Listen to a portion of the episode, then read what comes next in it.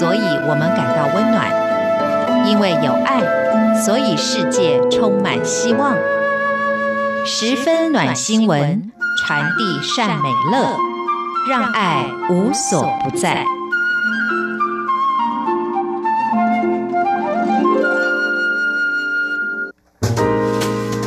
欢迎您收听这一集的十分暖新闻，我是维珍。在这个单元里，希望借由分享来自于全球各地正在真实发生、温暖人心的故事，对于我们自己的生活也能够有更多不同角度的思考，甚至希望也能够进而带来正面的影响力。今天呢，要说到的主题是跟生活哲学有关的，那这个主题叫做“美好生活的提案：极简主义的实践”哦。当然，每一个人因为自己的人生目标或是成长经验环境有所不同，所以生活哲学这件事情并没有所谓的对错。那在不同的阶段，人也都会有一定自己想要达到的目标。不过呢，先提到极简主义这个专有名词哦，也许你还没有办法对它有一定的了解，但是应该也曾经听过它。甚至有很多人可能会认为呢，这是不是跟艺术的流派一样哦，在特定的时间，然后呢就会有这样子出现的一些变化的部分。这样的诠释可。可以说是对，也可以说呢有一点点的误差哦。那极简主义本身发展的背景是来自于在一九六零年代开始，也就是在经历了两次的世界大战之后呢，人们其实在思考的方面有所改变的一个重点，在当时呢就是根源于一个艺术创作理念。那很多人就看到了在之前许多的艺术创作的方式过于繁复，甚或是奢华，而且呢有很多已经背离了这个艺术。的本质，也就是以人们能够获得更美好的经验为主的这样子一个想法当中呢，认为往往这样子的奢华呢，其实会失去物体本身它所具有的特质，而且那些特质呢都是非常好的部分哦，所以就开始着重于在物体本身它所原始所呈现的一个方式哦，也借此进一步呢，其实就消除了创作者加诸于在作品当中呢，其实对于观赏者来说可能是。有压迫感的，可能是干扰的，甚至有人把它诠释成是暴力的一种这个相关的方式哦。但这样说起来呢，非常的笼统，或者是形而上的感觉。总之呢，比方说有一个举例来说，诶，真实的花草非常的美丽，但如果呢把它做成非常繁复的花环啊、花圈啊，而且你已经闻不到这些香味的部分，是不是也就失去了植物本身美好而自然的特质呢？但这时候可能有朋友就会觉得，我的确很喜欢真实的花草树木啊，所以我们家呢永远摆的都是真花、真的盆栽，绝对不会出现假的东西，这样子还不错吧？但是可以再进一步想啊，这一些大自然的产物之所以非常特别，就在于因为它是在大自然当中呼吸产出的。比方说，想象一朵花，它的背后有蓝天、有高山、有绿地，跟摆在家里的花盆，其实感受上是完全不一样的。甚至如果呢，把它摆在家里的话，三百六十五天，我们不见得都会去看它一眼哦。所以相对来说呢，这一些美好的经验跟拥有并不能够画上等好。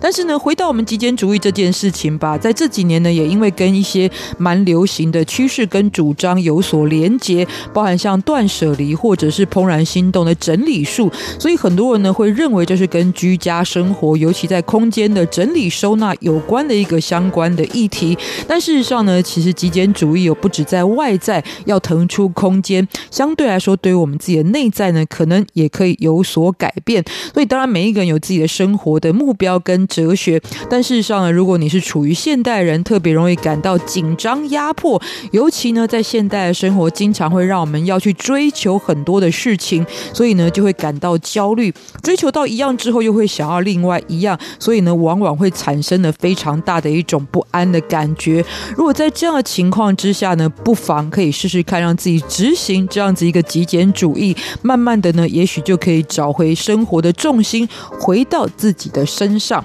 那我们今天呢，也来跟大家分享介绍一些执行的概念方式，以及呢，你可能可以得到的好处有哪些。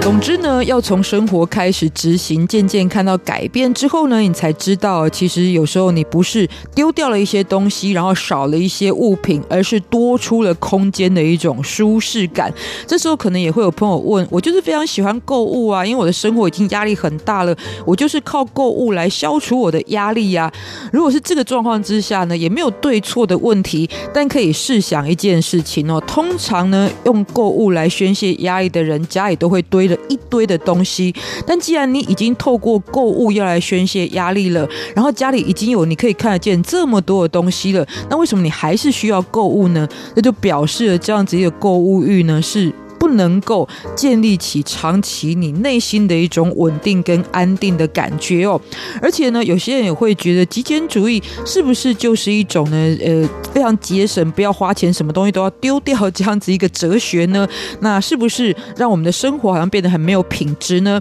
事实上，在这个全球有一位名人就是极简主义的代表，完全可以打破大家这样的一个想象，也就是追求时代、创造时代的贾伯斯。实就是非常极简主义的典型哦。从他自己的生活，包括他的穿着，包括他所设计的苹果的产品，都可以感觉到呢，透过极简主义所呈现的一种反而更有质感的一个整体性哦。甚至呢，这也可以让你的生活因为多出了空间跟时间，反而可以运用在。更多其他的事物上面，因为拥有一件物品呢，不只是金钱的付出，包含呢，你必须要去采购它、维护它，还有收藏它的成本，也是占据了你一定的时间跟空间。那这里呢，毕竟是十分暖新闻，我们就来分享一个新闻哦。这是在过去路透社新闻所采访的一位日本极简主义的代表人士哦。那么是被誉为日本极简主义第一人的，也就是沼店直树哦。他认为呢，其实东西方文化有一个差异性，也就是对于完整空间的认知的感觉呢。在西方文化当中，往往会觉得呢，所谓的空间的运用，就是要完整的摆上非常多东西，充实它才叫做空间。利用，但是呢，我们东方人来讲呢，才可以感受到这种一种哲学，就是留白。除了在绘画当中留白之外，事实上，我们的生活当中有时候也可以留白哦，因为这样子的空白，反而让我们可以有更专注、更。投入想象力的一个空间哦。那当然呢，这样的过程是需要练习的。不过有一些简单的规则。第一个呢，也就是你在收藏或者是淘汰物品的时候，就要先停下来问自己：我真的需要这个东西吗？我是真心的喜欢吗？还是我现在是一时冲动呢？那我可以下次再来买吗？哈，反正就是要先停下来。这时候呢，再接下来就想到了第二个问题，就是如果我花钱在这件事情上面，就表示呢，我这个相关的金钱没有办法投资在另外一件事情上面，那这样子值得吗？最后呢是听，也就是呢每个礼拜给自己一点时间，想想呢在你所生活的环境当中呢，是不是有一些东西没有的话也不会怎么样，然后呢慢慢去感受在这个空间当中杂物减少之后，你生活当中所出现的变化。当你感受到它的好处之后呢，慢慢的像是在每半年呢，你也可以进行一次大。整理主要就是盘点，在过去这半年当中，你连想都没有想到过的东西，是否真的还需要呢？这时候，如果你半年当中都没有想起它，也都没有用到，是不是就应该可以舍弃了呢？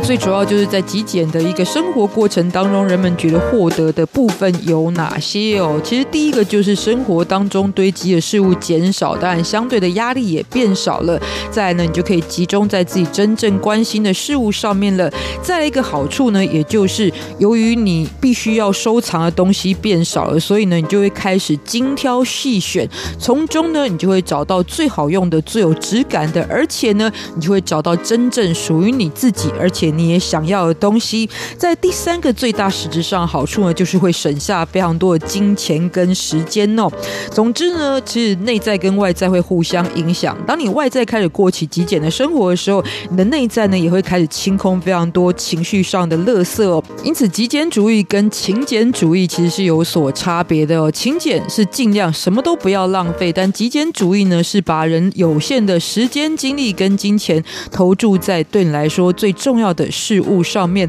慢慢的，在这样子的一个过程当中，你也会发现，我们腾出了空间呢，事实上也让自己的心里有更多的余裕，可以面对呢周遭所发生不断在变动的事物。在今天也特别来跟大家推荐分享哦。那么也不要忘记了，下一次我们也继续在十分暖新闻当中分享来自于全球各地感动人心的大小事。下次再见喽，拜拜。